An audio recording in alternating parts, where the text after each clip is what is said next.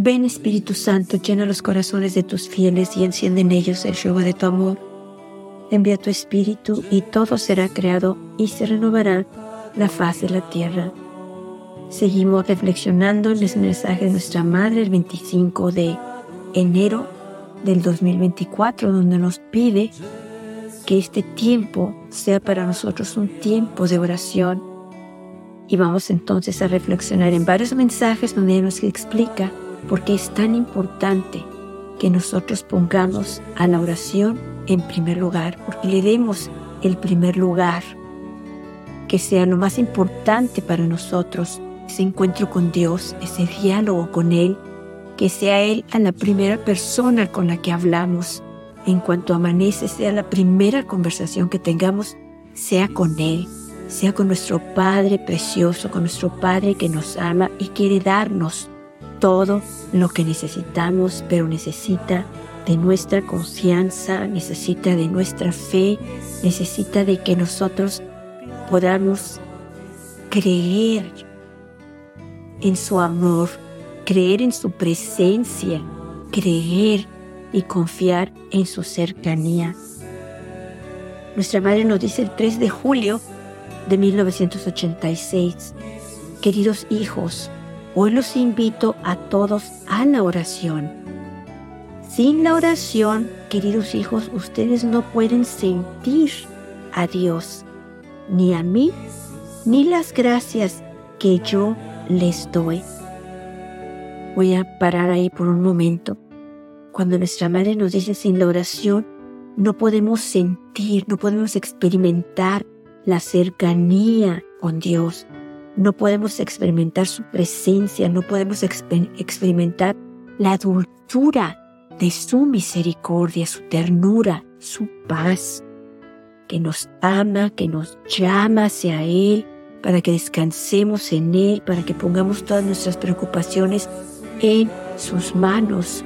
Somos sus hijos y no quiere que nos preocupemos por nada, quiere que confiemos ciegamente en Él pongamos todo en sus manos y creamos, confiemos, aceptemos que Él va a hacer el resto, como nuestra Madre, se va a encargar de todo lo que necesitamos.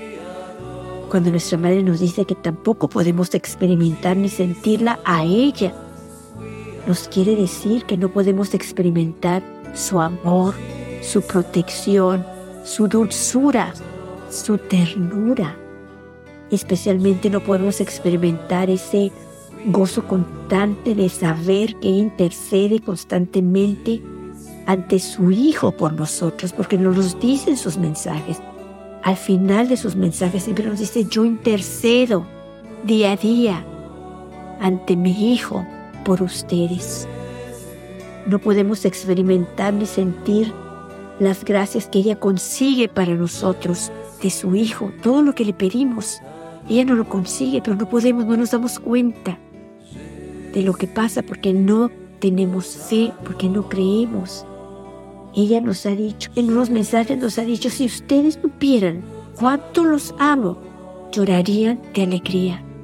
Pero no podemos sentirlo, como nos dice nuestra madre, no podemos vivirlo no podemos sentirla a ella ni las gracias que ella nos da si estamos lejos de la oración, si estamos alejados de ese encuentro con Dios, de esa presencia de Dios.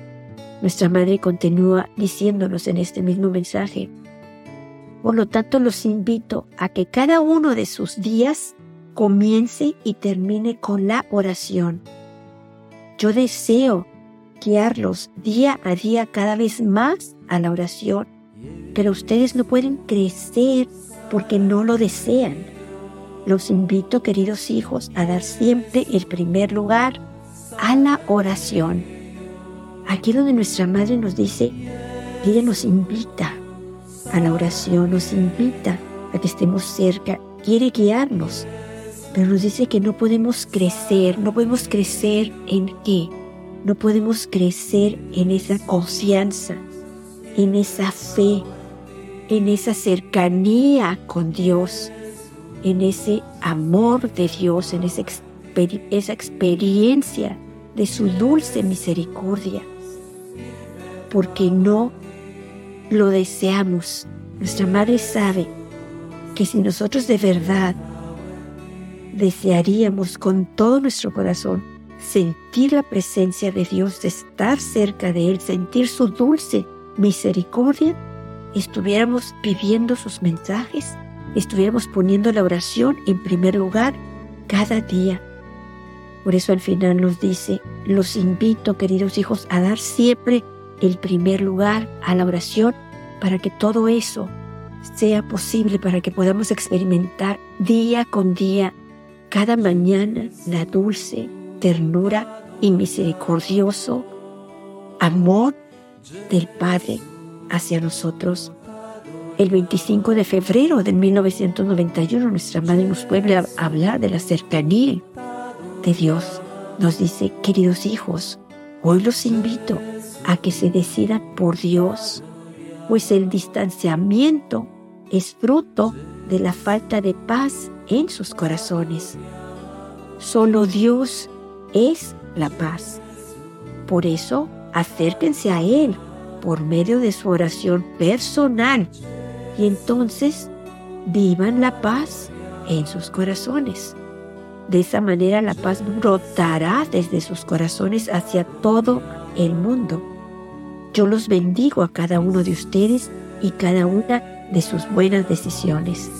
Gracias por haber respondido a mi llamado. Cuando nuestra madre nos dice yo los bendigo, yo bendigo cada una de sus decisiones, es que ella nos quiere decir con eso que ella hace fuerte esa decisión. Ella la presenta al Padre para que el Padre nos fortalezca, nos dé la gracia, el deseo de llevar a cabo esa buena decisión, de ponerlo a Él en primer lugar, de vivir esa paz en nuestros corazones, de estar cerca de Él para poder después darlo a los demás.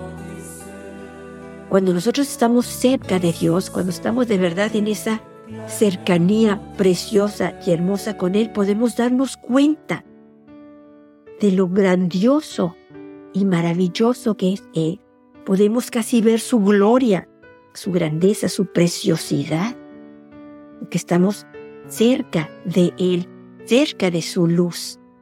Pero cuando estamos nosotros alejados, entonces no podemos ver nada porque somos pequeños, somos pecadores y somos imperfectos. Entonces por eso lo dice nuestra madre en el mensaje.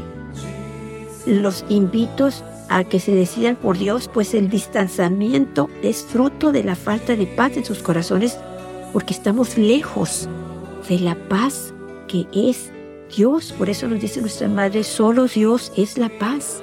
Solo con Él ustedes obtienen paz.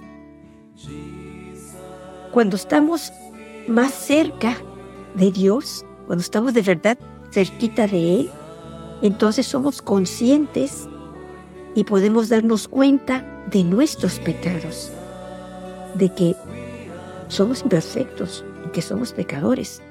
Y al revés, si el hombre se, aleja de Dios, se aleja de la presencia de Dios, entonces no podrá ver su pecado, porque está lejos de la luz, está lejos y no se da cuenta que está en el pecado.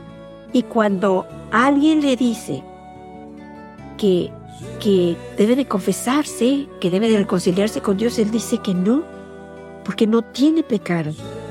Entonces esa es una señal de que está lejos de Dios, de que no puede ver su pecado, no puede ver que está lejos, no se da cuenta que está lejos. Y cuando nos acercamos a Dios y dejamos nuestra vida pecaminosa y, y lo buscamos más y confiamos más en su misericordia, el más nos colma de su gracia, de su bendición, de su paz, de su luz y de su misericordia, pero tenemos que de verdad estar en la luz para ver nuestro pecado.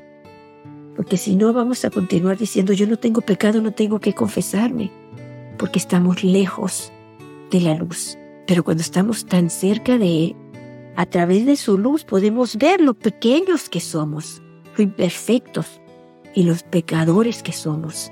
Entonces cuando nuestra pequeñez hace que nosotros vayamos a Él, vayamos a esa fuente de luz, a esa fuente de paz, a esa fuente de misericordia, para que nos perdone y nos llene de su gracia, nos llene de su luz, nos fortalezca y podamos empezar de nuevo ese camino con Él hacia la eternidad.